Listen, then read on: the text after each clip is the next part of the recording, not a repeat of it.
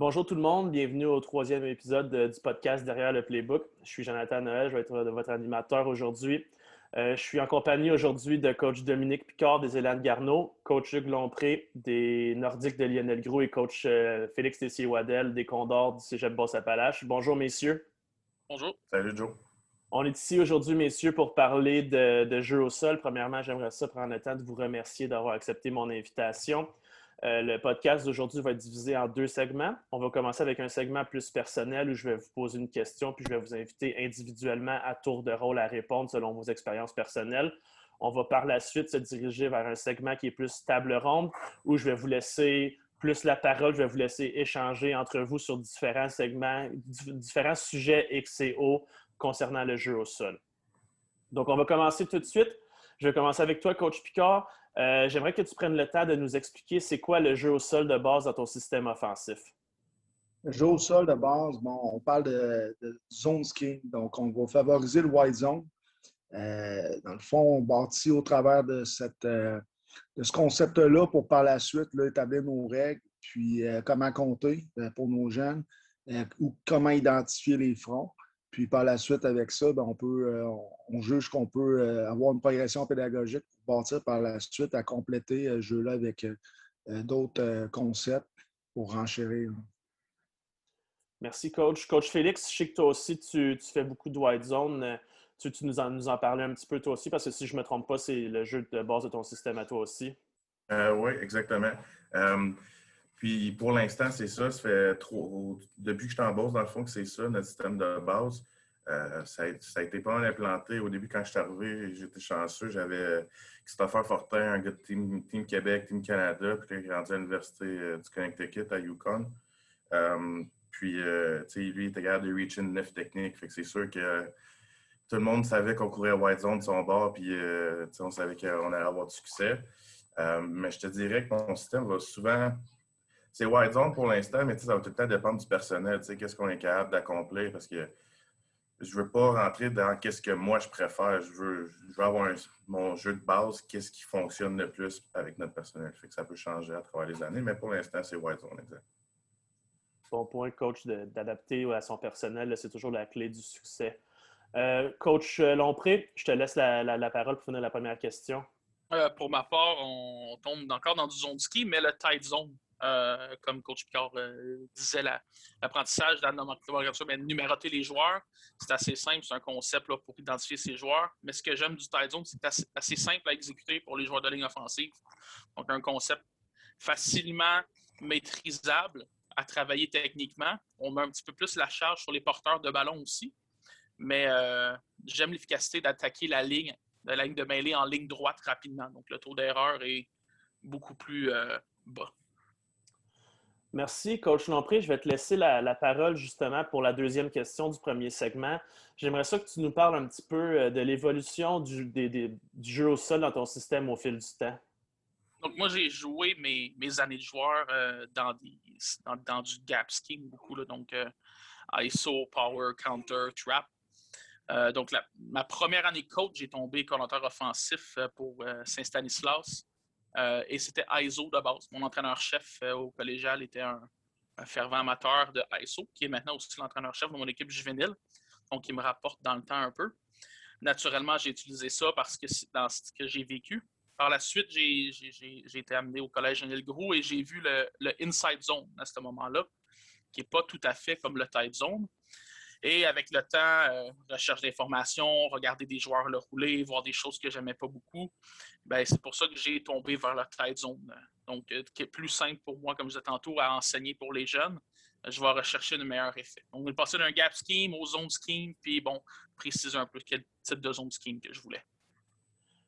Coach Picard, tu as, une carrière euh, prolifique en tant que joueur, puis ça fait maintenant près de cinq ans, si je m'abuse, que, que tu es coach. Tu veux-tu nous parler de l'évolution de, de jeu au sol au cours de ta carrière de joueur et de coach aussi, s'il vous plaît? Oui, ça va. Ça remonte à quand même plusieurs années. Quand j'étais justement joueur à Laval, je coachais aussi euh, des clubs, que ce soit euh, senior, que ce soit euh, le Challenge Wilson à l'époque. Je pense que ça a changé de nom, comme Spalding. donc, évolué dans un système de zone à Laval on a gagné, évidemment, à l'époque des, championnats. Ça commençait à ce moment-là. On parle de 2003-2004. Puis, on roulait quand même le White Zone d'une façon. Et j'ai tombé personnellement en amour avec ce jeu-là parce que ça nous mettait en valeur les joueurs de ligne qui étaient plus rapides, moins costauds. ça favorise des gars qui sont plus undersized, comme on va dire, même si on avait quand même une ligne à l'attaque talentueuse. Mais l'idée, c'est que quand je coachais, après ça, pendant la période de l'été, au jeune âge, du senior aussi, on le roulait, mais ce n'était pas aussi efficace. Et là, je me posais la question, est-ce que c'est le manque de répétition, et ainsi de suite.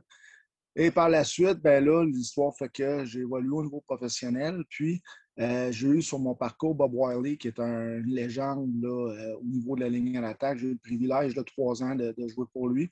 Donc, j'ai renchéri un peu euh, ma documentation sur le White Zone parce que j'avais des questions pour lui. Et l'approche a été modifiée. Et justement, on parlait au départ beaucoup de, courir vers le sideline, comme on disait. Et qui, qui se retrouve dans ta zone, tu le prends. OK? Ça, ça remonte à l'époque un peu, là, euh, ça fait longtemps, là, Howard Mudd avec les Colts et tout ça, là, avec Peyton Manning, puis même. Donc, euh, Bob Wiley m'a comme lancé sur une piste que euh, le aiming point seulement changeait entre le inside zone et le wide zone. Donc, ça, ça veut dire quoi? Ça veut dire que le wide zone, maintenant, on compte de la même façon, mais ton aiming point va être beaucoup plus large. En tant que joueur de ligne à l'attaque, on va viser l'épaule extérieure du joueur défensif. Puis, évidemment, que là, pour les main points du back, soit que c'est la craque du tight end, soit aussi la hanche extérieure du tight end, tout dépendamment si on veut un wide ou outside. Mais, euh, bottom line, je l'ai beaucoup mieux maîtrisé et j'ai encore plus tombé en amour avec ce concept-là et je l'étudie d'année en année. Puis, on a vu l'évolution. Si on parle d'évolution au niveau euh, d'études, à l'époque, c'était Terrell Davis avec euh, Mike Shanahan, les Broncos, qui avait gagné deux Super Bowls à l'époque. Puis maintenant, on voit Kyle Shanahan, qui est son fils, qui a du succès incroyable avec euh, les 49ers. Donc, pourquoi je parle d'évolution aussi en tant que joueur, en tant que coach maintenant? Euh, c'est vraiment, il y a un historique dans ce jeu-là, puis pour moi, il y a un attachement particulier parce que pour nos jeunes, sais, de plus en plus, c'est difficile d'avoir des joueurs de ligne qui sont costauds, on va se le dire. Là. Puis euh, beaucoup de ligues commencent à songer à aller dans le neuf à cause que, euh, du 9 contre 9 au niveau secondaire parce qu'ils euh, commencent à avoir de la difficulté à en avoir. Bottom line, ce concept-là, je pense que tout le monde devrait y porter attention. Puis au niveau de l'évolution, si je reviens là-dessus, ben nous, au départ, on était en dessous du centre, beaucoup à l'époque. donc, ça favorisait l'exécution. Hein on avait un snap, puis par la suite, on pouvait attaquer la ligne de mêlée comme il faut.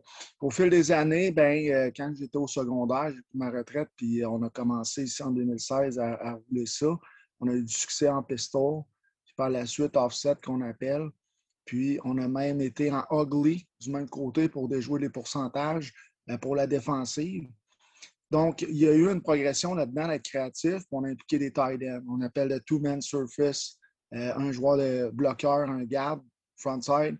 Après ça, un three-man surface, on rajoute un tight end. Puis après ça, un four-man surface qu'on appelle, on rajoute même un, un signe au tight end, si tu veux. Donc, on peut bâtir vraiment une progression là-dessus.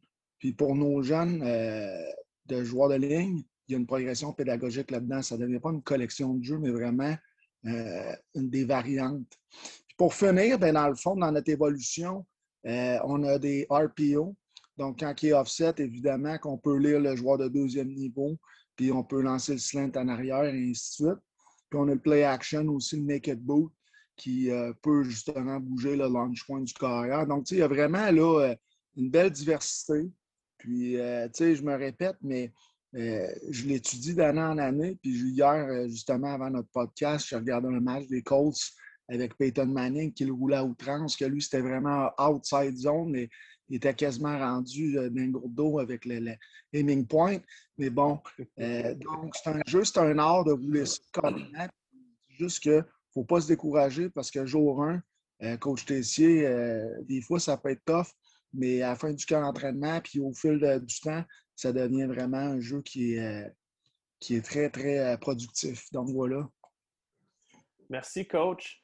Euh, je vais me permettre une parenthèse là, sur le White Zone. Tu en, as parlé là, de, Mike Shanahan puis de Terrell Davis avec les Broncos. Puis, si je ne me trompe pas, le, coach, le nom du coach de ligne offensive, c'était Alex Gibbs, quelque chose comme ça. Puis, euh, au, cours des années 2000, les Broncos avaient quasiment à chaque année un porteur différent qui allait chercher 1000 verges, pratiquement exclusivement à, cause du système. Puis je pense que c'est là que ça, ça a gagné à être connu. Puis après ça, comme tu mentionnais, Peyton Manning, puis les Colts ont roulé ça. Puis après ça, si on regarde aujourd'hui, là, le, tiers des coordonnateurs offensifs doivent, rouler ça dans la NFL, ou des, head coachs, là, Sean McVay, Carl Shanahan, le, Stefanowski, le nouveau coach des Browns. C'est vraiment un système qui est rendu répandu. Puis j'ai hâte qu'on ait la chance de, rentrer plus en détail dans ça dans le deuxième segment.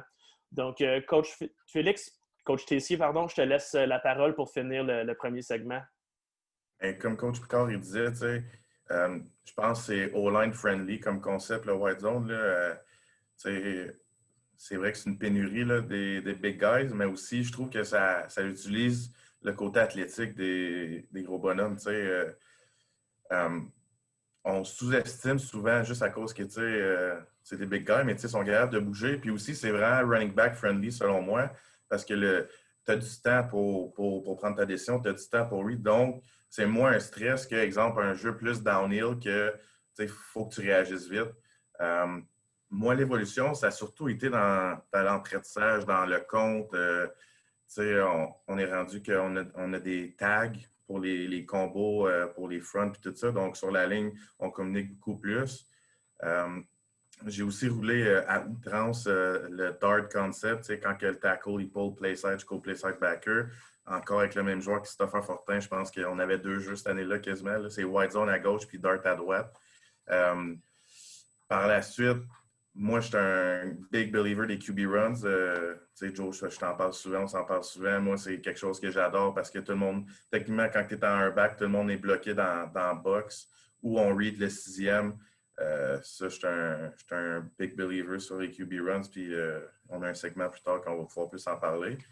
Puis je suis aussi, si, on, si évidemment vous avez le personnel, mixer les groupes de personnel et les formations, tu sais, tu ajoutes un tie-end backside, tu ajoutes comme coach Picard a dit aussi, un tight end puis un wing, jouer avec les formations pour forcer les défensives à soit se compromettre ou à eux autres mêmes changer le groupe de personnel qui ont embarqué un backer de plus qui n'est peut-être pas nécessairement de niveau à jouer beaucoup.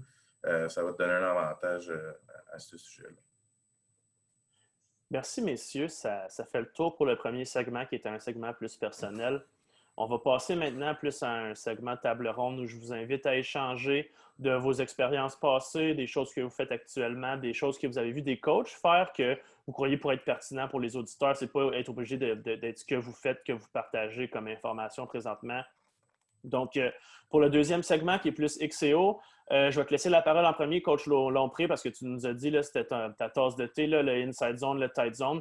Je vais te laisser la parole en premier. J'aimerais ça, par exemple, au début, si tu pouvais nous, expliquer la différence entre le inside zone et le tight zone, s'il vous plaît. Il y en a qui vont, qui vont mélanger les deux aussi, c'est des termes qu'on n'entend pas. Le, le, run game ou le all-line game au Québec, c'est pas aussi populaire que le passing game. Là. Donc, il y a tout le temps le concept de, point of attack ou aiming point, dépendamment de vos systèmes. Donc, euh, Coach Picard en parlait tantôt.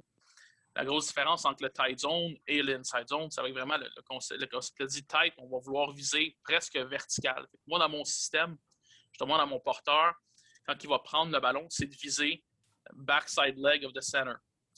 dans d'autres termes, ça va même ressembler à un dive pour certaines personnes. Donc, on va rester tight, tight, tight.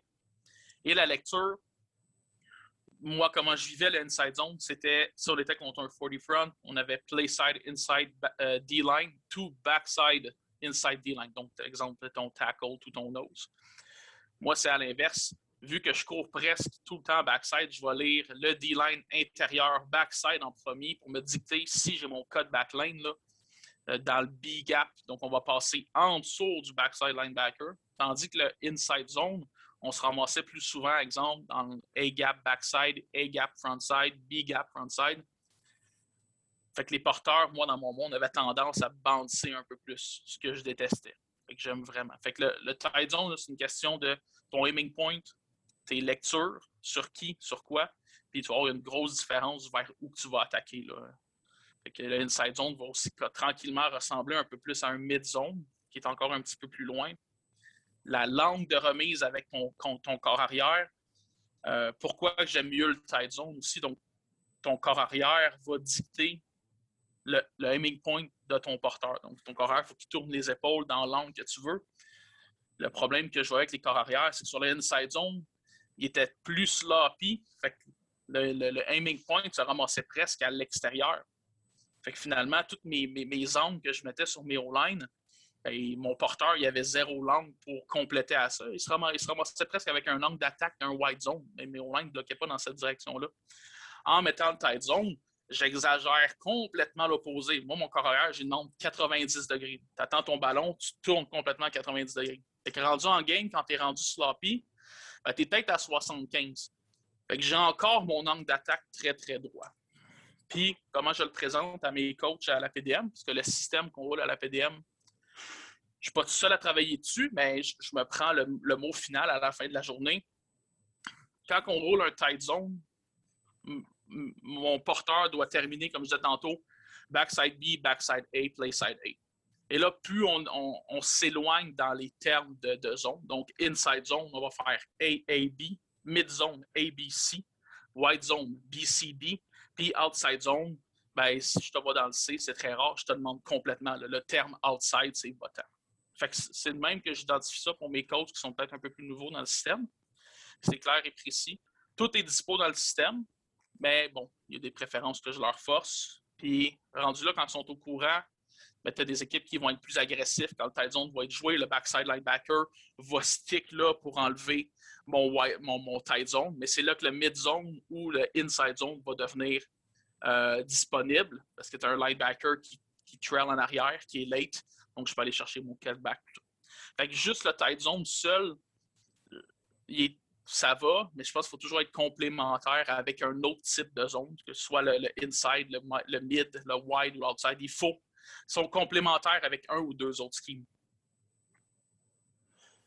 Je pense que c'est quelque chose qui est extrêmement important là, dans, le football en général, mais surtout dans le jeu au sol, d'être complémentaire. Puis surtout dans, le jeu au sol, il, existe tellement d'opportunités de, de, play action, de motion, de, RPO pour complémenter tes jeux au sol, de modifier ton aiming point que si tu, restes vanille, entre guillemets, ceux qui ne me voient pas, je fais des, air, air quotation marks. si tu restes vanille, ça va être extrêmement facile pour la défensive à, t'arrêter. Coach Félix, si je m'abuse, tu as, joué dans un système d'inside zone euh, avec Coach euh, Barry puis euh, au cégep aussi. Puis si je ne me trompe pas, vous étiez plus en offset aussi un petit peu. Tu veux-tu nous parler de ton, expérience là-dedans? Parce que tu as joué comme porteur et comme corps arrière. donc, tu as vécu un petit peu les, deux aspects que, que coach, que coach Lompré a parlé. Oui. Dans le fond, quand j'étais joueur, je pense que la chose la plus difficile quand on était offset, c'est tout le temps d'agencer tout le monde à tout le temps faire les mêmes steps et avoir tout le temps le même angle. On est d'accord que c'est Offset, je pense, c'est le, le, nerf de la guerre, c'est que tout le monde fasse les mêmes steps, il attaque tout le temps le même gap, tout ça. Les épaules, on veut les avoir tout le temps square. C'est quelque chose qui est vraiment difficile à faire. Puis moi, euh, cette année, je vais essayer de, faire plus de jeux en, pistol parce qu'il y a certains jeux que je trouve que c'est plus facile juste avoir un mesh plus downhill. J'aime mieux, je vais tout le temps dire slow through, fast through. Fait que dans le backfield, vraiment plus lentement. Puis quand tu prends ta décision, c'est là que tu vas hit tu vas frapper le gap euh, à 100 Fait que c'est quelque chose que je veux expérimenter euh, physiquement. je sais que ça se fait ailleurs. Je ne sais pas si toi, que ton tight zone, tu le fais offset ou en pistol. Euh, mais c'est ben, ouais, vas-y. Moi, c'est je pars pistol le plus souvent possible. je vais donner les clés dans mes shifts pre-snap, mais rendu là, je vais les contrôler comme, mettons qu'on va dans, dans, dans le pass pro, mais mes mouvements de, mettons, pour me shifter d'une formation à l'autre vont mimiquer un rollout pro, vont mimiquer un outside zone, vont mimiquer un split zone. Donc, je vais les cacher avec ça à partir de mon pistol. Puis, j'ai aimé ce que tu as apporté. Euh, slow, slow through, fast through. Mettons, pour mettre ça au clair, puis ça va partir une discussion peut-être tantôt. Moi, mon porteur de ballon, à l'instant qu'il a son go, donc présentement, là, on, est, on est deux verges derrière le corps arrière. Quand il attrape le ballon, c'est 100% ta lecture, tu vas la faire à 100% on va, on va tenter de pratiquer, tu vas faire des erreurs constamment, mais jamais tu vas ralentir pour confirmer une lecture. Au pire, tu vas rentrer dans le line dans son dos pour une verge, mais à l'instant qu'on a le crease, il faut que tu partes. Je veux pas que tu ralentisses. Je voulais juste faire la, parenthèse. On, on va l'utiliser tantôt. Puis en pesto, toi, il à deux verges? Euh, dans les deux dernières années, était à deux verges. Là, je veux, euh, je veux, je veux tester trois et peut-être même quatre. au niveau de quand mon snap il lève, si je suis à 4 verges, mon, mon, porteur, il a juste à partir. Il n'y a pas besoin d'attendre un autre signal. Mm-hmm. Donc, il va arriver encore plus à haute vitesse. Là, c'est de voir euh, l'efficacité de la lecture du corps arrière à ce moment-là. Coach Picard, je pense qu'il y a un point qu'on qui n'a pas été apporté à date, c'est que la clé du succès en inside zone, c'est de, faire des double teams, right? Puis euh, tu nous parlais précédemment d'un système de compte, de, compter les joueurs défensifs. dans ce que moi je connais comme, façon de compter, il y en a deux différentes. Il y a celle à, la Chip Kelly aux États qui est rentré à Oregon, où est-ce que le joueur que le centre va bloquer, c'est le joueur zéro. Sinon, il y, en a un autre que j'ai appris dans les dernières années que de play side à backside, il tag genre 5 4 3 2 1. J'aimerais ça, coach, tu nous parles un petit peu de, toi, comment ça va compter, puis comme quelle technique vous utilisez, puis surtout de l'importance des double teams dans un zone scheme. Effectivement, nous, c'est ce qu'on utilise de zéro, le Mac et le zéro dans un even front. Euh, si c'est un odd front, le nose euh, sera le zéro par la suite. Donc, l'idée, c'est de, faire que le tackle, euh, c'est pas compliqué. il sait justement que il compte à deux, il est good. Puis effectivement, si tu rajoutes un tight end, mais si tu comptes à trois, ben, comme on dit, you can play for. If you count at three, you can play for me. Fait que là, ça fait une atmosphère quand même détendu dans, dans, la salle de meeting quand tu présentes ça, parce qu'au départ, les gars sont un peu nerveux. Euh, donc, on favorise ça pour l'enseignement. Euh, par la suite, justement, là, tu voulais, euh, tantôt, Hugues, il parlait des main points, tout ça. je voulais faire une parenthèse, là, Inside Zone. pour nous, on parle de shuffle step pour le back. On a migré vers ça parce que des fois, l'espèce de crossover plan qui se faisait dans le passé. Les épaules du back vont comme un peu trop être, euh, euh, si tu veux, en angle. Donc, c'est difficile pour effectuer un cutback. Fait que le shuffle step va faire qu'on va presser la ligne de mêlée. Puis quand on va arriver à la ligne originale de mêlée, c'est à ce moment-là que là, il va faire sa cote. Donc, pas avant. Souvent, il y a des kids qui ne sont pas disciplinés, qui voient une ouverture, tout de suite, ils veulent courir dans l'ouverture, puis ils courent dans le milieu du trou. Nous, on veut prendre fierté justement à euh, bien presser la ligne de mêlée parce que dans le fond, les joueurs de ligne, on bloque les down guys. Et c'est qui qui bloque les backers? Techniquement, c'est les porteurs de ballon. C'est ironique à dire, mais c'est eux autres qui vont être disciplinés et à ce moment-là, c'était leur bloc, leur combinaison pour développer justement, comme tu disais tantôt, coach Noël, euh, vraiment favoriser des combinaisons du, du euh, mouvement. souvent, au jeune âge, il faut que tu à comprendre. Pas besoin de monter trop vite. S'il reste en haut, ben, on est bien mieux d'amener le down guy dans la zone du backer. Tu des fois, ils deviennent anxieux, il faut qu'ils montent trop vite, puis finalement, ils montent deux sur le kid, sur le backer, et le, nose ou le D-tackle est seul. Donc, c'est vraiment de, euh, oui, parler du ski, mais dans les fondamentaux, dans les périodes de teach, il euh, faut vraiment prendre beaucoup de temps au départ, que ce soit au niveau secondaire, même collégial, universitaire, à sensibiliser les gars avec le footwork, les yeux aux bonnes places, puis créer vraiment des bons double teams pour effectuer justement du mouvement. Coach Félix, tu parlais un petit peu sur ton, ton wide zone. Tu es, rentré à taguer des, combos selon le, gap offensif ou quoi que ce soit. J'imagine que c'est quelque chose que tu, euh, tu, répliques en inside zone aussi afin de favoriser la communication de tes O-line. Oui, exact. Les calls, ça va plus être des calls euh, l'aiming point qui va changer, comme Coach Carr a parlé aussi tantôt. Quand on court inside, on veut viser euh, inside V quand on fait nos double teams, quand on monte au deuxième niveau, parce qu'on veut protéger, on veut courir en dedans. Euh, mais oui, c'est pas mal ça. On va, on va caler aussi. Euh, je pense que c'est important la communication pre-snap entre les O-line. C'est peut-être quelque chose qui, fait défaut qui fait défaut chez, chez, les jeunes coachs ou chez les jeunes O-line, le fait qu'ils ne communiquent pas et qu'ils ne savent pas que tout le monde est sur la même piste, puis ça fait en sorte que les joueurs ne travaillent pas ensemble. Puis je pense que c'est ça la, plus grande force d'une unité de ligne offensive, c'est que les cinq joueurs ou les six joueurs sur un tight end ou quoi que ce soit, sept y a un sing wing en plus, tout le monde doit travailler ensemble pour connaître du succès à ce niveau-là. Donc, messieurs, merci. C'était intéressant de parler de inside zone. Maintenant, on va parler un petit peu d'outside zone et de wide zone. Les, deux se, ressemblent. Il y a une différence que vous avez, Coach Picard t'a parlé un petit peu au début. Je vais te laisser renchérir sur cette différence-là. Puis après ça, messieurs, je vais vous laisser euh, parler ensemble de, outside zone et de wide zone parce que je sais que c'est quelque chose que vous appréciez tous. Parfait. Donc, euh, différence quand même, euh, je dirais dans, le terme, c'est l'outside zone, on essaie vraiment d'avoir le périmètre. Donc, tu sais, le, aiming point du back va être carrément à l'extérieur du tight end ou du ghost tight end, si on veut. il va être beaucoup plus large, puis on va essayer, comme on dit, de, le hook, le DN. Tu, sais, tu vas vraiment essayer de le, faire rentrer le ceiling, si tu veux, pour avoir le périmètre c'est quelque chose qui est très difficile à faire. Tandis que le white zone, à ce moment-là, là, euh, c'est un beau jeu. Le aiming point est plus euh, sur la craque du tight end. Et là, à ce moment-là, le concept, ce serait vraiment de vouloir étirer défensif puis de mettre deux joueurs défensifs dans le même gap. Donc là, à ce moment-là, en faisant ça, c'est sûr qu'il y a un gap qui va être euh, ouvert à l'intérieur. Et là, on parle de cut-up play. Donc, tu sais, euh, juste pour euh, nous assurer du langage, c'est inside zone, tight zone, on parle de cutback parce que c'est vraiment revenir à contre-courant.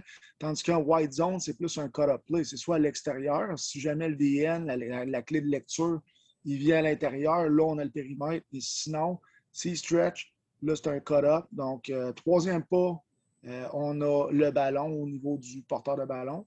Et cinquième pas, on va faire sa cote, soit à l'extérieur ou euh, son code-up pour justement lisant ses clés de lecture. Alors, euh, ça, c'est clair que euh, c'est de la répétition. nous, on pratique ça beaucoup. aussi, on appelle ça carded front, qu'on fait des cartes, un front défensif, avec des bagues. Donc, on pratique nos pas, on pratique nos calls d'abord avant tout, on pratique notre identification du front défensif. Tu parlais de communication. On parle de 80% de communication. Tout le monde doit être sur la même page après ça, c'est une question de technique dans le 20% mais euh, on fait des répétitions là, puis après ça, on tombe en front. À ce moment-là, on a cumulé une progression pédagogique. Euh, donc, c'est ça. Je ne sais pas si je m'éloigne un peu de. Non, non, non, non, non, c'est parfait. Puis, coach, coach Félix, je, vais te céder la parole avec, avec une question que, j'ai pour toi. Tu sais, coach Lompré nous parlait sur Inside Zone. Lui, veut que ses épaules soient downhill, puis full speed. Parle-nous un petit peu, tu sais, dans le temps, là, outside zone, c'était quasiment un rail, là, où est-ce que tu avais les épaules euh, face au sideline, puis tu regardais ta mère dans les estrades, puis tu pouvais dire salut, puis elle voir la couleur de tes yeux. Parle-nous un petit peu sur, ton wide zone. Qu'est-ce que tu demandes à tes porteurs de, leurs épaules, d'être placés de quelle façon, puis toute l'équipe afin de courir le plus adéquatement dans, dans, le, le code-up, comme nous parlait Coach Picard? Mais tu sais, tu vas avoir tes épaules qui font face au ghost tight end. Tu sais, fait que tu vas avoir les épaules le plus dans cette direction-là. Comme ça, tu peux voir si tu, tu stick, tu bounce ou tu vas bend ça euh, si jamais on kick out le defensive end là-dessus. Fait que, euh, la chose aussi que, que les running backs plus jeunes ont tendance à faire, c'est regarder le mesh et non regarder le read. Parce que sur le wide zone, tu veux vraiment avoir tes yeux rapidement là. tu veux regarder tes, tes ton play side tackle, ton play side guard, qu'est-ce qui se passe? Mais tu veux aussi regarder le backer on top s'il floor, s'il ne respecte pas son, son alignement de gap, il veut aller faire un jeu là. Mais s'ils se ramassent qu'ils sont deux à l'extérieur, c'est là que tu vas vouloir bend ça. Fait que les, les, yeux, il faut qu'ils restent vraiment disciplinés autant que les épaules euh, du back. c'est vraiment quelque chose d'important sur le wide zone. Ça, ça, je rajouterais de quoi euh, exactement? Le reflet la ligne à l'attaque, dans le fond, les angles doivent être dans le fond le reflet du back.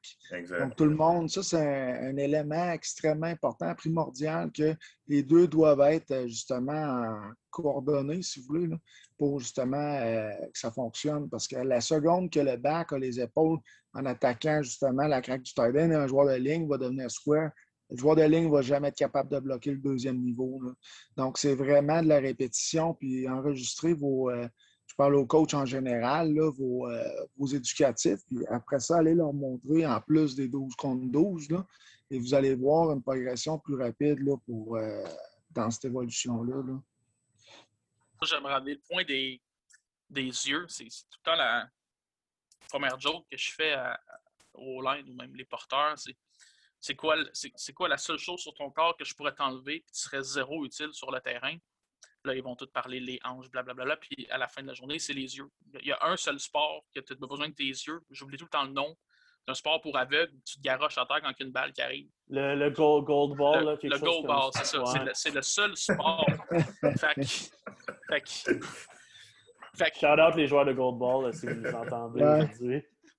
Fait que, tu sais, si le, selon moi, si le kid n'est même pas conscient de ça, ça veut dire qu'il un, ça n'a pas été assez coaché, puis lui-même, il ne comprend pas l'importance de ces yeux-là, de ces yeux-là, de, ce concept-là. Fait oui, le porteur, ben, pour moi, c'est important de tu regardes A, B, C, D. Dans le sens, tu as, des étapes à faire. La même chose sur mon line. Je vois même un certain point où je vais te demander de tourner ton casque. Quand les gars sont plus jeunes, je demande, exemple, un inside zone ou un tight zone, je vais laisser la clé, je m'en fous, mais je leur demande de tourner la tête vers où on va aller. Parce qu'il y a de l'information à gauche qui n'est pas nécessaire. S'il y a quelqu'un qui veut s'en venir sur, toi, il y a le concept du physique. Il y a un gars de 200 livres qui essaie de te passer par-dessus, tu n'as pas besoin de le voir. Un linebacker qui s'en vient sur toi, tu vas le voir en demandant. Fait que j'apprends je leur apprends à contrôler leur champ de vision et leur intake d'informations. le foot, le problème, c'est quoi? C'est c'est trop d'informations en trop de temps. C'est juste ça le problème. C'est tout le temps une question de temps. Fait que si je te donne trop d'informations et tu n'es pas capable de la gérer, ça ne marchera pas. Fait que voici comment prendre ton information. Ensuite, je te dis comment la digérer. Ensuite, il faut la mettre sur le terrain. Fait que pour moi, les yeux, j'ai même écrit un article, comme c'est un journaliste, c'est pas ça que je veux dire, mais euh, Nexus Sport, qui est une plateforme qui se développe, m'avait demandé d'écrire quelque chose. J'avais écrit sur les yeux. Euh, je pense que c'est quelque chose d'undercoach moi, on m'a jamais vu parler de ça jusqu'à temps, mais après, quand j'ai décidé de fermer mes yeux sur un terrain, ça devient pas mal, euh, ça devient pas mal dangereux si on exagère. Là. C'est pas conseillé. Puis, tu sais, si je peux euh, renchérir sur le wide zone, tu sais, c'est sûr qu'il y a une couple de choses difficiles dans ce concept-là. Tu sais, quand on, demande un centre de reach une 1, quand on demande un backside tackle de, de travailler puis bloquer la technique 3, tu sais, c'est quelque chose de quand même difficile parce que en tout cas, coach Picard, coach, vous me direz si euh, vous pensez comme moi un peu, là, mais c'est souvent ces deux gars-là qui vont venir euh, briser le timing du jeu ou briser qu'on puisse attaquer le, euh, périmètre ou, ou ben ça. je n'ai parlé cet hiver avec coach Picard. quelque chose que moi je vais essayer cette année, c'est skip pull le backside tackle s'il y a une 3 pour être capable de le reacher puis se donner une chance d'être capable de contrôler ce gars-là. L'autre chose aussi, si le backside N est un problème, soit ajouter un tight end de ce côté-là, ajouter un back ou un receveur qui vient, qui vient bloquer ce gars-là, c'est quelque chose que tu peux faire pour contrôler la poursuite backside, pour vraiment avoir 100% de chance de ne pas avoir un TFL sur ce jeu-là. C'est intéressant ça, ce qui est pour sur la, trois techniques. Coach Picard, tu veux-tu renchérir un petit peu sur ce point-là? Parce que je pense que Coach Félix disait que vous en aviez parlé ensemble cet hiver. Oui, on avait discuté un petit peu. Donc, euh, l'idée, souvent, nous, ben, c'est justement, on va enseigner ça, le skip popo. Euh, comment je pourrais verbaliser ça? Le three technique, si tu veux, euh, au snap, il va se ramasser presque au A-gap frontside. Donc, à ce moment-là, ce qu'on veut faire, c'est oui, tu bloques le three technique, mais il faut que tu ailles à ton spot. Donc, ton spot, c'est où? C'est le gap donc frontside. Fait qu'en faisant le skip pull, c'est que tu vas rester square pour justement gagner du terrain, être le plus dynamique possible, aller à ton spot. Et à ce moment-là, c'est là que le bloc va arriver. Donc, c'est vraiment une question d'angle, puis de maîtriser ces angles-là. Euh, même chose au niveau du garde avec le three technique backside, Coach Lompré disait, nous, on met nos yeux direct euh, dans le big gap frontside. Donc, on court là-bas. Euh, le joueur de ligne, si tu veux, le garde qui s'en va à son spot, le D-spot of the ball qu'on enseigne pour bloquer son secondaire de ligne parce que le secondaire de ligne ne sera plus au même euh, endroit. Les épaules du bac font en sorte que le secondaire de ligne va vraiment euh, flower beaucoup plus rapide. Donc, on se doit d'aller où ce qui va être et non où ce qu'il est. Et ça, c'est un challenge à enseigner au niveau secondaire, je le confirme. Mais une fois qu'ils comprennent ça, c'est là que ça, on devient dangereux à courir le ballon et de façon efficace. C'est une des affaires les plus sous-estimées de, de j'appelle ça climb, aller chercher un linebacker au prochain niveau. Je pense que les, les coachs qui ne l'ont pas vécu ou en tant que joueur ou qui ne l'ont pas, on va dire, clutché, là. une année quand tu fais comme Ah, c'est le même, ça marche, je suis plus lent que lui, mais je suis capable de comprendre mes angles. Quand ça, c'est réglé, c'est incroyable comment tout est plus facile. Puis la meilleure manière de le voir aussi, c'est si tu regardes des receveurs. Eux, c'est juste ça. C'est juste ça. Un bloc pour eux, c'est juste être physiquement devant eux, mais il y en a qui ont tellement de la misère à se rendre parce que c'est du open field constamment. Fait de mettre l'emphase là-dessus, moi, j'ai réussi à. Ben, j'ai trouvé un moyen de, le visualiser pour les, joueurs. C'est sûr que ça reste difficile de, prendre une photo d'un jeu qui va varier à, chaque fois d'une personne, mais je parle d'un magnet point. Donc, on va essayer de faire un dessin euh, en parlant en plus. Donc, ce que je leur demande, c'est d'essayer de visualiser le porteur va être où. Ensuite, de voir le linebacker est où. Et toi, ta responsabilité, c'est de faire un bloc. Un bloc, c'est juste être entre deux choses. Pas obligé d'être physiquement sur quelqu'un. Donc, ta job, c'est de calculer en tant que gros ton magnet point est où? Donc, ton point sur la ligne pour couper les deux le plus rapidement possible. Pas de dessin, c'est un peu compliqué, là, mais quand tu arrives sur un tableau, il y a des joueurs qui commencent à cliquer OK, il y a une ligne imaginaire entre les deux que je dois couper sans être derrière le linebacker ou derrière mon porteur. on n'a pas de whiteboard, là, mais ça peut donner une idée. S'il y en a qui veulent poser des questions plus tard, j'en parlerai avec des personnes individuellement, il n'y a pas de problème. C'est bien, bien, verbalisé, puis je vais te laisser la parole, Coach Picard. Je veux juste faire un point parce que c'est quelque chose que je ne pensais pas entendre aujourd'hui de la part de fervent de jeu au sol, d'entendre parler de receveurs qui bloquent. Je ne sais pas si vous, vos receveurs, ils bloquent, mais si oui, envoyez-moi vos, vos, indies, qu'est-ce que vous faites? Parce que eux, ils aiment plus ça, courir comme des brebis dans le champ pour se libérer que de bloquer. Coach Picard, tu voulais renchérir sur le point à Coach Lompré. Oui, Coach Lompré, c'est un bon, euh, c'est une bonne image. Les, les, gars up front, puis surtout en, tant qu'enseignant, on veut donner des images, une image vaut mille mots. c'est, une bonne euh, image, je, suis capable de le voir. Euh, l'autre image qu'on peut donner à nos jeunes. Quand ils vont au deuxième niveau sur le white zone, on dit si ton backer est à ce moment-là, il s'aligne, je donne un exemple, euh, là, right, et gap, peu importe, ben, au snap, il va être à deux joueurs de où ce qu'il est. Donc, il est capable de visualiser, tu sais. Deux joueurs, donc, OK, mon spot est là. Tu sais, au lieu de parler des spot of the ball, que c'est peut-être un enseignement qui est plus poussé, qui s'adresse peut-être euh, au niveau universitaire, euh, ben, au niveau secondaire, OK, il va être à deux joueurs de où ce qui est là. Donc, maintenant, prends ton angle. Et là, à ce moment-là, le, le kid est plus à l'aise avec ça. Donc, euh, une façon de, le faire visualiser. Puis une fois qu'il goûte, parce qu'au début, là, ça va être un défi, je vous le dis. Puis à un moment donné, quand il a compris, comme Coach Lompré disait, là, il est, il est en zone de confort. Puis, tu sais, les big guys, on va se le dire, dans l'espace, c'est frileux ils veulent rester dans leur petite boîte téléphonique. Mais euh, c'est pour ça que le wide zone est intéressant parce que pour des gars undersized, des gars athlétiques, euh, à ce moment-là, quand ils comprennent le pourquoi, ce qu'on devrait tout le temps enseigner en tant que coach, ben là, à un moment donné, ils sont vraiment euh, drillés. Puis c'est là que ça ouvre, là, carrément. J'aimerais parler des receveurs que tu disais tantôt je pense. Non, non, non, je suis pas là pour bâcher. on a besoin d'eux pour le 3 verges de plus. Mais, euh, c'est ça, tu me permets de faire un point. Là, pour, tu peux gagner 15 verges sur un jeu au sol si tes receveurs bloquent pas. Si tes receveurs bloquent, ça peut être des touchdowns. Ouais, tu n'auras pas de touchdown au sol si tes receveurs bloquent pas. Je te laisse la parole, coach. Je pense que à, la fin de la journée, tout, tout au line qui commence à jouer se pose des questions. Puis la seule raison pourquoi il se dit que je suis là, c'est parce que je suis gros. Puis à un moment donné, normalement, quand tu deviens bon, c'est parce que tu aimes ça. Tu as trouvé le moyen de faire mal à quelqu'un d'autre. Et là, je dis mal, je dis pas blessé. Tu peux faire la différence. Quand, quand, tu vois un receveur qui domine, c'est parce qu'il a un plaisir à faire mal à quelqu'un. C'est parce qu'il a compris comment se rendre. Il a compris que mettre quelqu'un à terre, c'est vraiment nice. Et quand tu fais à quelqu'un, le hype qui vient avec, c'est aussi plaisant qu'un one and catch sur le sideline. Fait l'intensité est différente. C'est d'enseigner le plaisir à faire le contact quand le receveur comprend ça, il va avoir le goût d'aller le faire. Sinon, c'est tout le temps chasser quelqu'un. Puis on ne peut pas en vouloir au, receveurs ni au coach receveur. Ils n'ont jamais eu ce feeling-là. Ils n'ont jamais eu le feeling. Je me souviens, moi, throwback euh, à dans mes dernières années à Lionel, je m'avais entraîné beaucoup trop. Euh, couche le nose, couche le will, accroche le halfback, je t'ai rendu safety.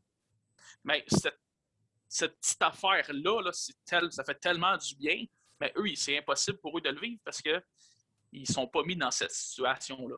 Le, plaisir de dominer physiquement quelqu'un, de faire mal à quelqu'un, c'est ce qui pousse à chaque jeu. Puis, j'ai pas vu la, la carrière de coach Dom, mais ce que j'entends, désagréable sur le terrain, dans le sens qu'il va rechercher à faire mal. c'est, je pense, le trait distinctif, pas juste d'un O-line qui domine, mais d'un bloqueur qui va, qui va dominer. Je pense pas que tu joues 12 ans dans le CFL sans faire mal à une coupe de personnes. C'est 12 ans que tu as joué right coach dans le CFL? 10 ans, 10 ans j'ai essayé pour une 11e, puis c'était terminé après 4-5 jours. mais tu, tu, joues pas 10 ans dans le CFL sans avoir fait mal à une coupe de personnes. C'est sûr qu'il faut que tu fasses ta marque, ça c'est certain, mais euh, c'est ça, exact. ça a été une belle carrière, puis je te dirais que j'ai côtoyé des bonnes personnes, puis euh, ça a été euh, des bons souvenirs. Merci les gars pour vos bons commentaires. Si je peux rajouter de quoi pour les, receveurs, je pense aussi que c'est une question de, mindset puis de, culture que tu instaures en tant qu'offense aussi. si ton coach t'en parle jamais puis il fait jamais d'éducatif de bloc, c'est sûr qu'il ne va pas plus en faire en, match, tu comprends-tu? Puis une des façons, je pense, de les sensibiliser à ça, c'est pas de les récompenser quand il fait un pancake, mais être hype, euh, amener du hype. Moi, je pense qu'une des choses que mes receveurs qui font qui je dire, qui m'allument le plus, c'est vraiment un pancake.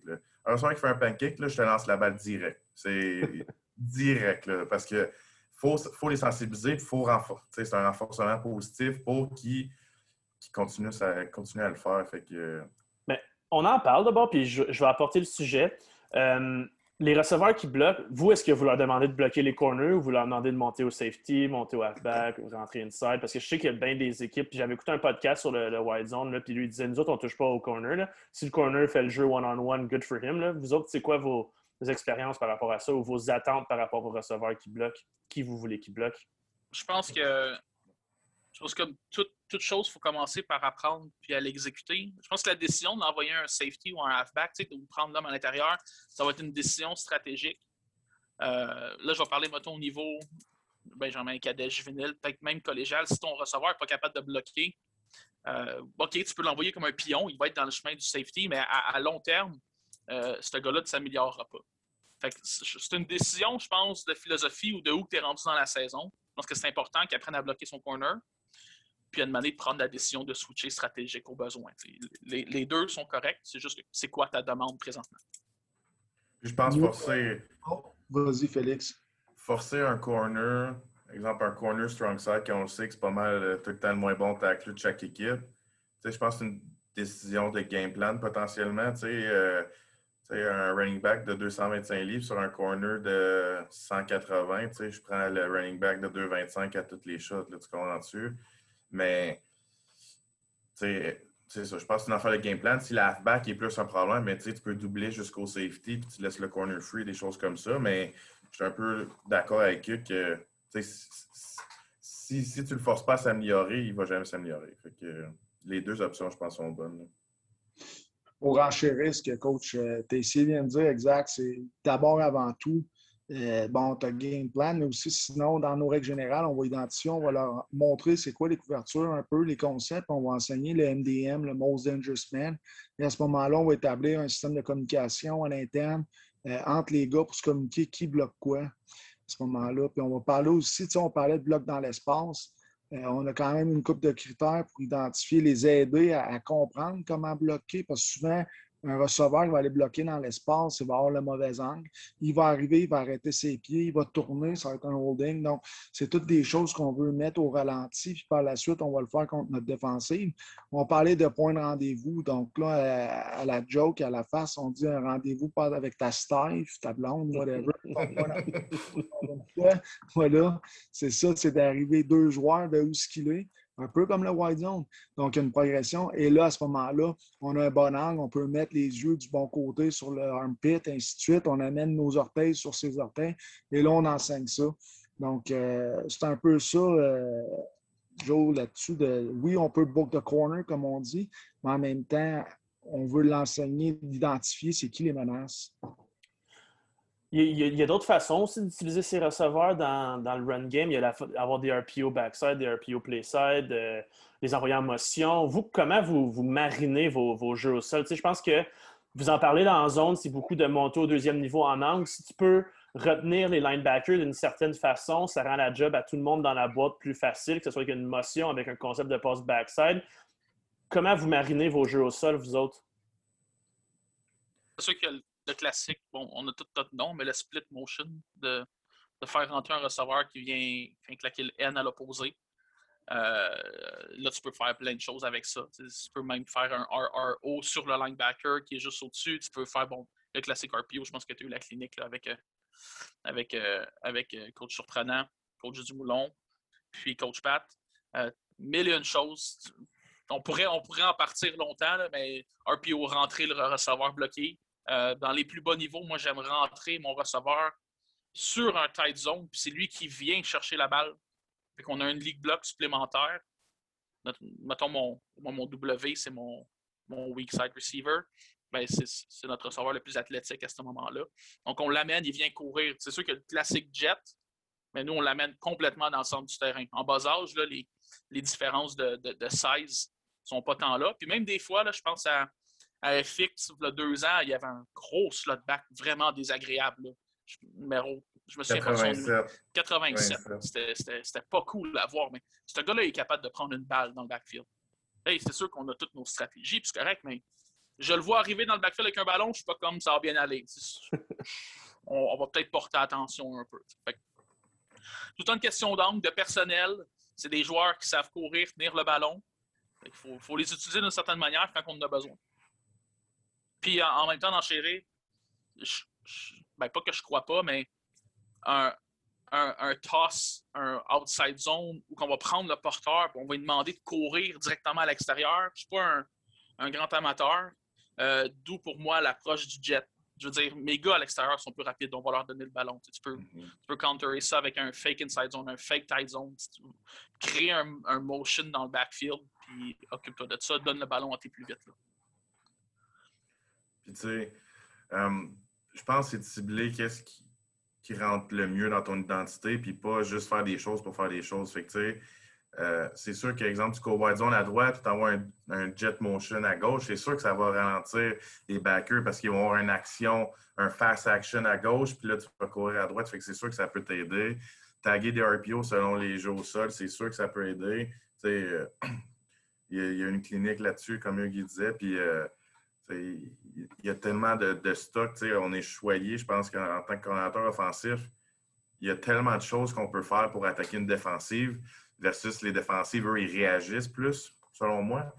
Euh, mais c'est vraiment juste de, rajouter des choses pour te donner un avantage. Puis aussi pour garder tes gars stimulés. si, si, tu cours wide zone puis tu fais juste courir wide, zone en 3-2 puis tu fais juste ça, un il faut que tu ajoutes des variantes, il faut que tu ajoutes changer le personnel.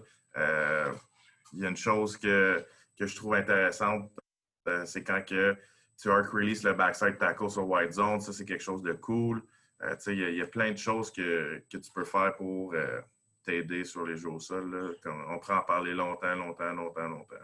Moi, Coach Picard, j'ai une question pour toi par rapport à ça parce que je pense qu'à la base, là, quand tu penses à Kyle Shanahan, à Sean McVay, à Gary Kubiak, tous ceux qui font du wide zone là, sont soit under center, sont en pistol, puis ils remettent le ballon comme un stretch. Toi, tu disais que tu faisais ça offset avec un RPO.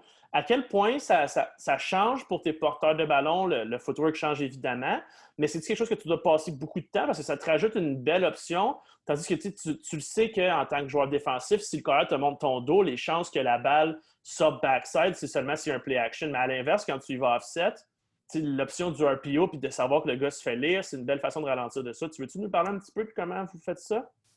Oui, effectivement. C'est sûr que les coachs de porteurs de ballon, eux autres, vont être moins friands de ça parce que l'action est, euh, est, moins dans euh, donc, euh, au troisième pas, le porteur de ballon, quand il offset, devrait avoir le ballon.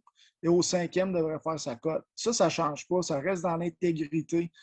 mais comme Chip Kelly, on parlait plus tôt, euh, c'est lui qui l'a amené, je pense, un petit peu ce style de mèche-là. Donc, le porteur de ballon en offset va avoir ses épaules vraiment euh, parallèles au sideline. Et là, à ce moment-là, quand il va faire sa lecture sur le end, euh, ça risque, s'il y a un call-up, qu'il soit moins pleine vitesse que quand il est en pistol, ça c'est clair. mais le complément, c'est l'RPO, le deuxième niveau, ainsi de suite. Et là, à ce moment-là, on peut avoir un effet 2 pour 1, si on veut, là-dessus, ce qui est intéressant.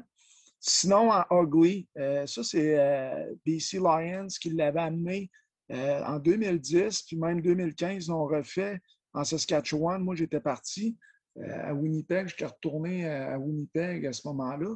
Mais j'ai quand même étudié ces coachs de radio et Jacques Chapdelaine qui sont des fervents de ça. Et je vais vous dire que oui, l'action du porteur de ballon, il n'est pas dans le mais ça déjoue des pourcentages. Je pense que c'est efficace. Tu ne peux pas vivre avec ça. Mais euh, comme on dit, on a une curveball qui est intéressante, que dans un match, on peut lancer ça deux, trois fois pour déjouer des pourcentages. Euh, s'il y a un gap exchange, s'ils veulent jouer le RPO d'une façon ou d'une autre avec euh, les secondaires. Donc, ça, c'est bon. Maintenant, c'est à savoir au jeune âge, mettons, comme je dis, le CBA, le Cost Benefit Analysis, juste avec le footwork et l'exécution, le scissor footwork qu'on appelle, est-ce que ça vaut la peine de dépenser autant de temps? Je pense qu'en camp d'entraînement, moins, mais plus que la saison avant, je pense que c'est un bon change-up. Donc, oui, on peut y aller de même, sinon on met notre play action euh, en pistol qui est un boot naked, ou euh, sinon à la Peyton Manning style, un petit peu, que je ris bien, là, mais qu'on va euh, montrer le ballon, on va bouger le launch point, puis il va se setter en arrière du tackle pour ensuite planter ses pieds, puis on va prendre une shot à ce moment-là. Donc, on peut vraiment arriver le compléter, complémenter comme ça. Puis, tu sais, on parlait euh, précédemment qu'au GTC a amené des bons points. Le duo est un excellent complément aussi. Donc, ça, là, euh, oui, on parle de wide zone, puis là, ben, duo, on parle de gap scheme un peu. C'est un power without a puller. Tu sais, on s'entend, il est vraiment plus downhill comme action. Et à ce moment-là, ça peut être un excellent complément, un peu comme Sean McVeigh fait euh, à l'heure actuelle avec les Rams, donc White Zone et Duo. Avant qu'on parle dans Duo, là, ça tombe bien, c'est dans notre prochain segment. Je veux juste interrompre, juste si jamais quelqu'un n'avait pas compris la définition ugly, c'est que, vous savez, mettons sur Inside Zone, quand on est en offset, on court de, gauche à droite. Si le porteur est aligné à gauche, il va courir à droite. Et qu'on parle de ugly, c'est juste que je remets la balle à gauche, puis il va courir à gauche. Juste si jamais certains n'avaient pas compris la définition. Du même côté qui est aligné. Exactement. Si certains n'avaient pas compris la définition de, d'ugly pour qu'ils savent ce qu'on fait. c'est quelque chose qui. Ça, c'est possible de le faire dans, tout. C'est possible de le faire en inside zone, dans, tout. C'est vraiment un, beau complément de, tout parce que les défensifs en offset, là, ils sont pas câbles, ils le savent. Je veux dire, nous, on a la règle du 90-10 selon le joueur il est placé où défensivement, mais eux, ils ont la même règle. Donc, euh, ça m'amène au prochain point, puis c'est ça. Puis vous parlez de duo, puis je suis vraiment content. Puis là, on va parler dans, dans gap scheme, power, counter, tout ça.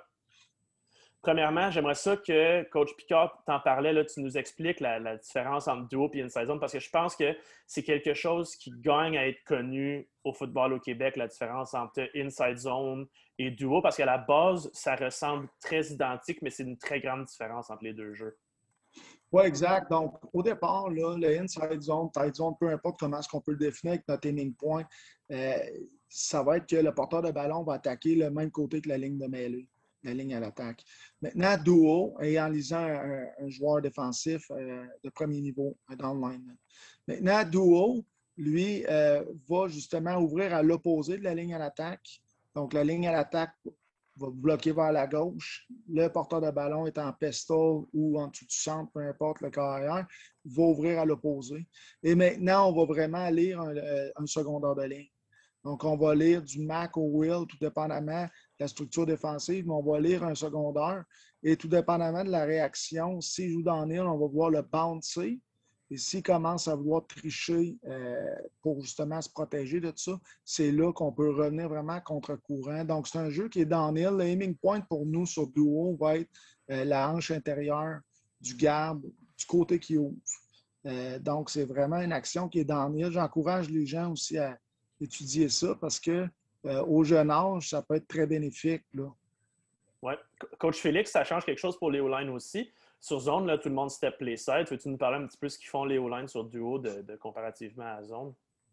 C'est sûr que tu vas prioriser des, double teams plus rapidement parce que, tu sais, à la place de, par exemple, que le D-line, il, il, il, inside du centre, le garde ici, il va faire un step, puis après ça, il va venir plus vertical, tandis que duo, tu vas avoir un, un double team plus rapide. Fait que ça peut. Je pense que c'est plus facile de faire un double team de, de gap scheme que de zone potentiellement. C'est plus, plus rapide à un jeune âge à apprendre. Puis, euh, je pense que c'est ça, c'est plus facile à, à, faire comme, comme double team. Power without a puller. Euh, c'est plus, en power. Mm-hmm. Même au niveau nos plus jeunes, pour moi, les Benjamins sont derrière eux. Ils, ils, font la différence entre un, un, zone combo. Moi, j'appelle ça des combos, les double teams, parce que c'est trop long à dire, double team, trop de salive, je m'excuse. Puis, euh, oh, ton, ton, gap combo où ça va être littéralement un footwork différent. C'est pas compliqué. Pour moi, mon zone, ils vont parler vont partir des deux côtés. Un combo, on va complètement front ton, ton, ton, ton foot à ta menace. Il va comme avoir un, un, spear qui va attaquer ton ennemi. Et là, on peut les dominer directement jusqu'au prochain niveau. C'est comme disait Félix, c'est beaucoup plus vertical, beaucoup plus naturel parce que tu vas vouloir être plus physique sur ton joueur. Euh, mais là, le problème, c'est toujours le handwork. Là. Euh, mm-hmm. c'est la réalité des joueurs de ligne. Là. Hein. Comment utiliser tes mains. Là. Fait que, ça, c'est un autre bataille. Bien, on va continuer dans, dans Gap Scheme. Puis je pense que Coach Picard en a parlé. Le duo, c'est un excellent complément à White Zone. Puis je pense que qu'est-ce qui est important pour, les auditeurs de comprendre, c'est que même si tu as des plus petits O-line en white zone, Coach Picard puis tout le monde ici a parlé des avantages de tout ça, mais en gap scheme, tu as aussi des gros avantages si les linemen sont plus petits parce que tu bloques en angle. Coach Lompré, tu nous as dit que tu as joué beaucoup dans le gap scheme. Tu sais, comme, parle-nous de, l'importance d'avoir les bons angles, les angles qui te sont donnés, contrairement aux zones qu'il faut que tu ailles à chercher scheme-wise, en gap, l'angle est déjà là pour toi pour avoir du succès, que ce soit en faisant un down block ou en allant en deuxième backer. Donc, parle-nous un petit peu ton expérience dans le gap scheme, vu que tu en as fait beaucoup, comme tu mentionnais au début du podcast. En tant qu'O-line, c'est sûr qu'à l'instant que tu as un down block, je te dis pas de mettre de la technique de côté un peu, là, mais tu peux presque y aller en silly salmon. Mettre tes mains devant ton, ton casque, c'est sûr, là, mais L'agressivité va peut-être prendre un peu plus d'importance. C'est sûr qu'il y a des pas à faire, des angles, mais de c'est juste d'être dans le chemin. Puis euh, surtout quand tu vas être le front side, si on prend un, concept counter, là, on a deux backside pullers qui vont venir. Il faut créer la porte. Il faut créer un wall. Puis ce que j'aime beaucoup de ça, c'est qu'il y a un linebacker qui va être bloqué par le scheme complètement. Si tu fais ta job comme il faut, il y a un gars qui va être pris là-dedans. C'est ça qui est le plus important. Puis rendu là aussi, ben là, moi, mon counter, c'est un complément à mon wide zone. Euh, nous, on est en pistol, donc on fait la remise en arrière, on attaque notre, notre tight end ghost et on revient très vertical en dessous. Fait que la remise va se faire derrière le corps arrière. Donc, mon linebacker, il va être attiré à l'opposé, premièrement.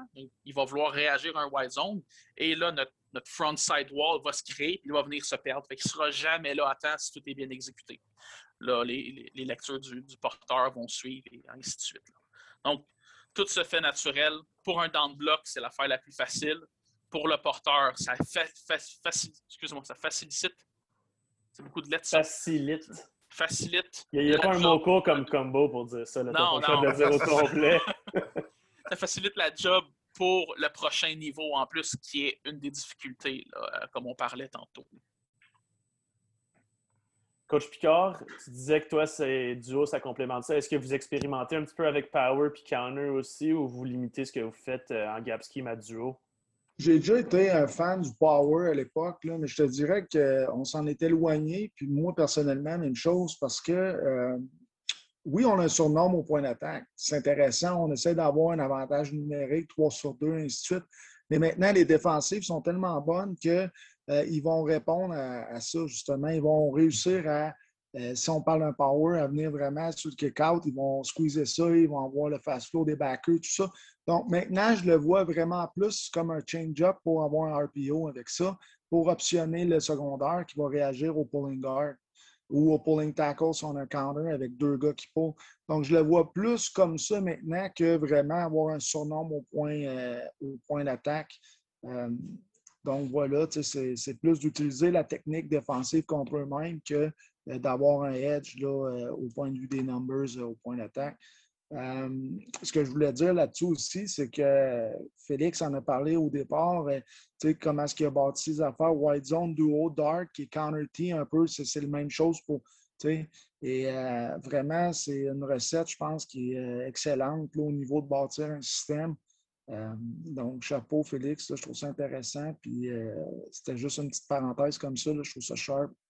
Mais, justement, Félix, puis euh, on a eu la chance d'en parler ensemble cette semaine, puis de, Dart, puis de Counter GT. Puis, je pense que les équipes, moi, j'ai une certaine réalité à mon école. Si j'ai un receveur qui a une shape de wing, je l'envoie linebacker ou D-line. Puis, je pense que plusieurs écoles secondaires au Québec, c'est la même réalité un petit peu, mais puis là, il y a des, coachs qui se disent ben j'ai pas de wing, j'ai pas de sing, j'ai pas de fullback, j'ai pas de tight end, donc je peux pas courir de power, je peux pas courir de gap scheme, rien de ça.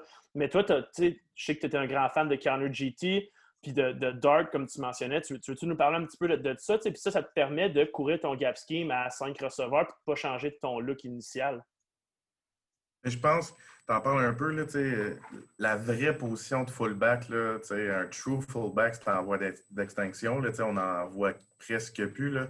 un des derniers que j'ai vu au collégial, c'est justement en boss William Langlais qui joue au CFL, que c'est 3 260 qui court aussi, c'est vraiment rare. Puis aussi, avec euh, tous les protocoles, pour toutes les recherches pour les conventions, tout ça, c'est sûr que tu veux t'éloigner un peu de ce genre d'attaque-là. Mais euh, tous des prototypes, des H-back, comme tu dis, euh, moi, je pense que c'est des joyaux. Tu en as un, il faut que tu le maximises puis tu l'utilises le plus possible. Euh, moi, je suis un fervent de dark, comme que je parlais tantôt. J'adore ça. Puis j'adore aussi parce qu'on read le backside in. Euh, moi, mes, mes carrières, c'est des carrières athlétiques, puis j'aime ça courir avec eux. Fait que, ça te donne une, une bonne option, comme, comme sur un jeu de zone, comme sur tight zone, que tu peux read le backside end. Puis après ça, mais tu peux taguer plein de choses. Tu peux faire. Euh, euh, tu peux ajouter un concept de passe que ça devient quasiment un triple option, euh, ou tu peux juste le bloquer, puis ça, c'est intéressant.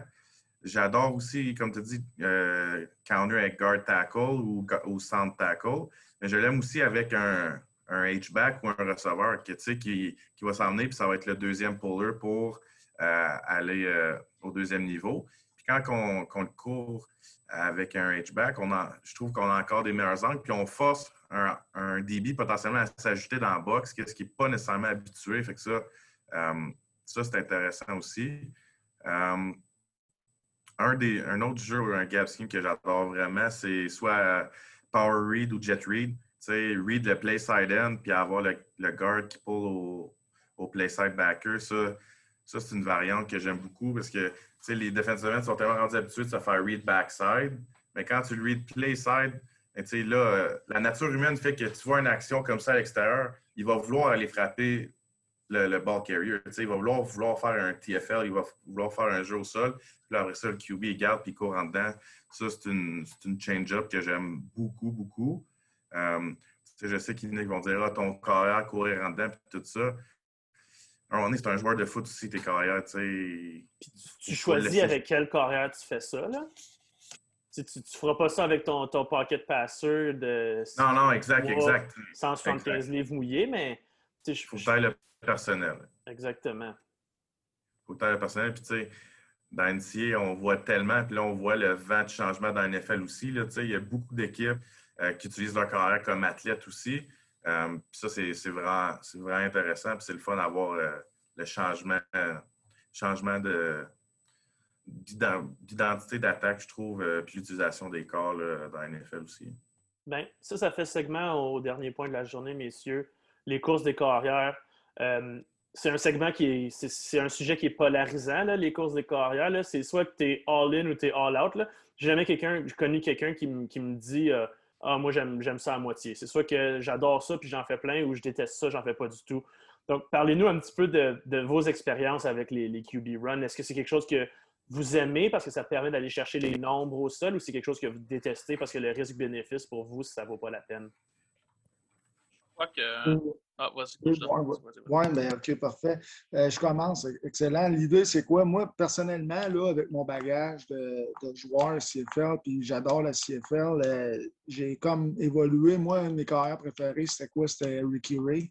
Un gars qui, j'ai jamais joué pour lui, là, mais euh, c'est un gars qui était dans la pochette, puis qui vraiment il pouvait découper un peu comme Carl Vio, si tu veux, des gars comme ça.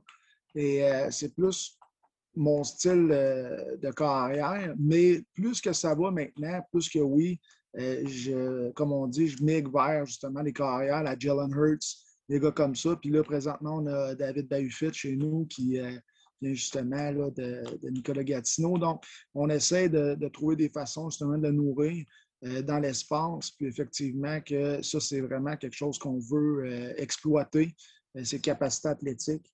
Donc, euh, je deviens vraiment plus un adepte, mais il euh, faut savoir que si le gars, il est, tough.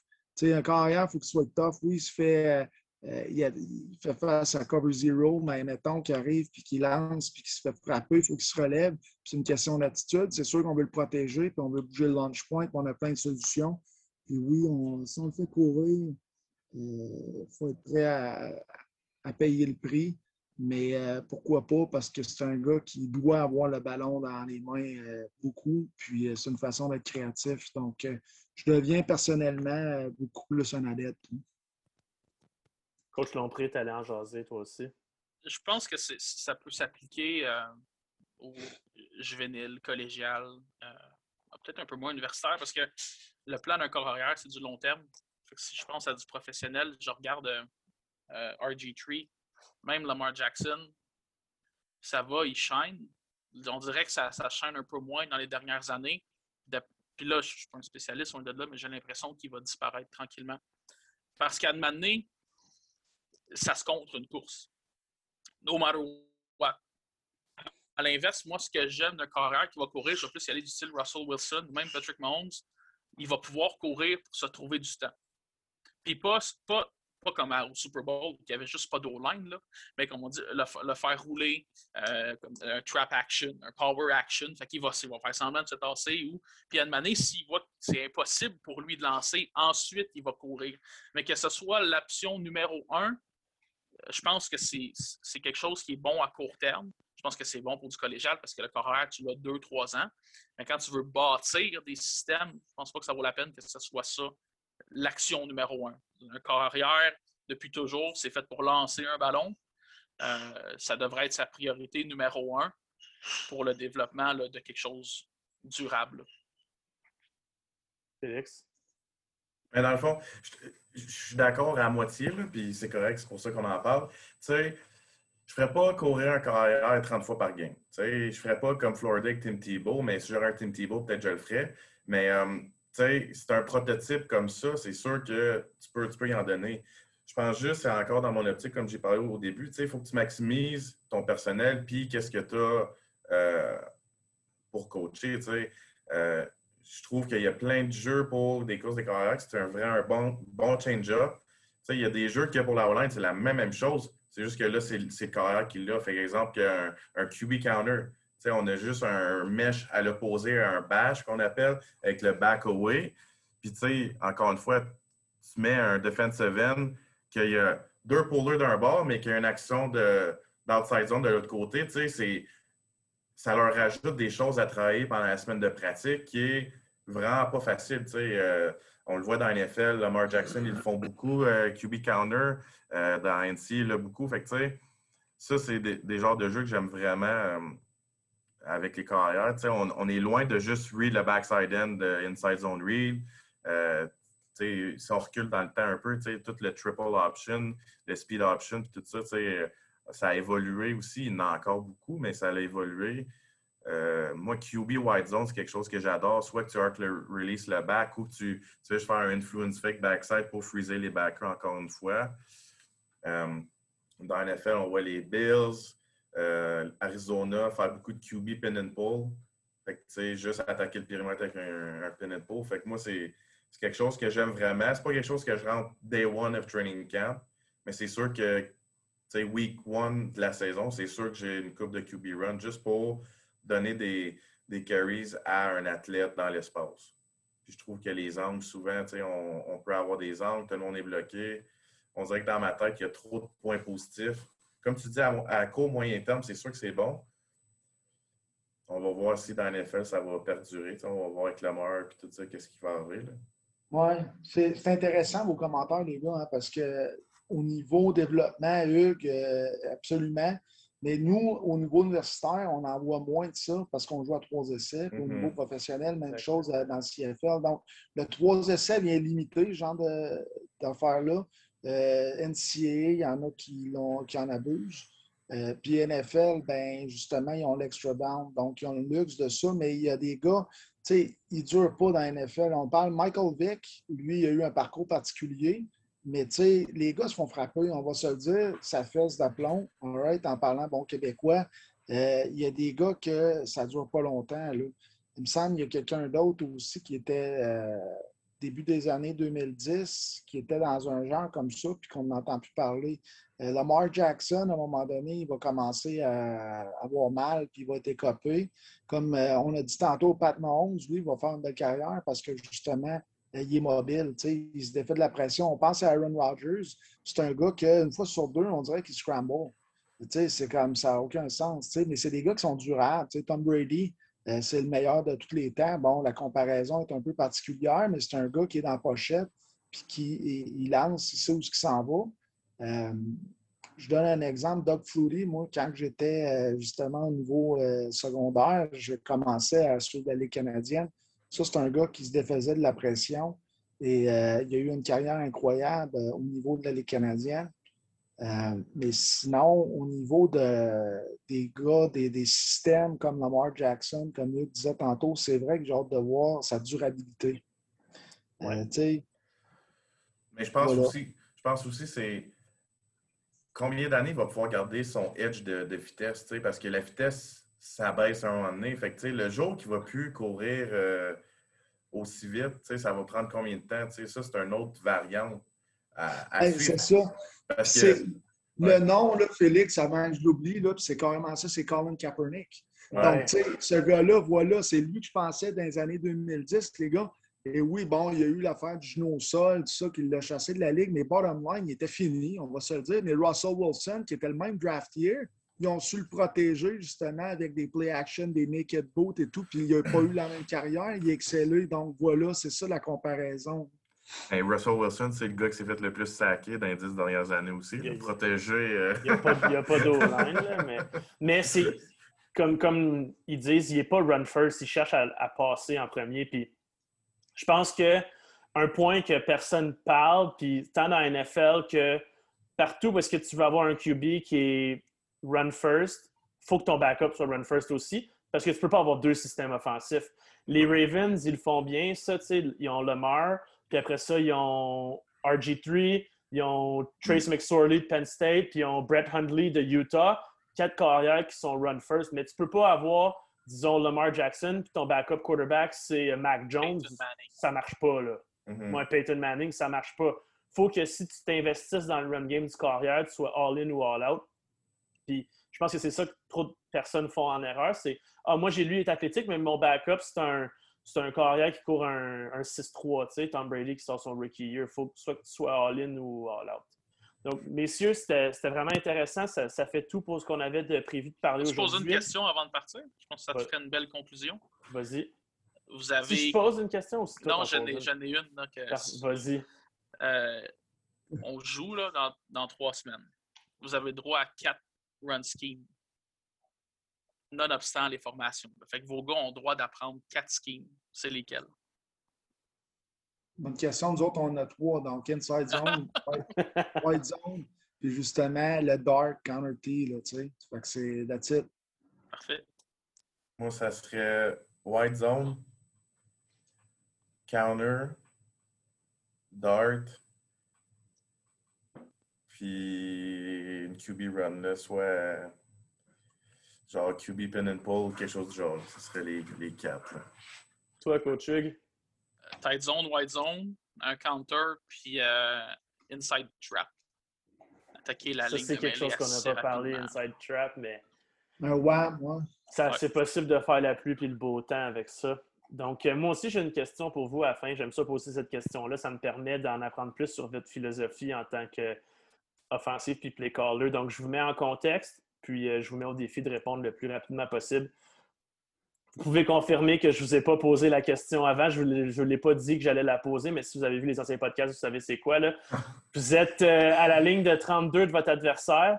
Il reste 12 secondes au tableau indicateur. C'est quatrième essai et cinq verges à franchir. OK?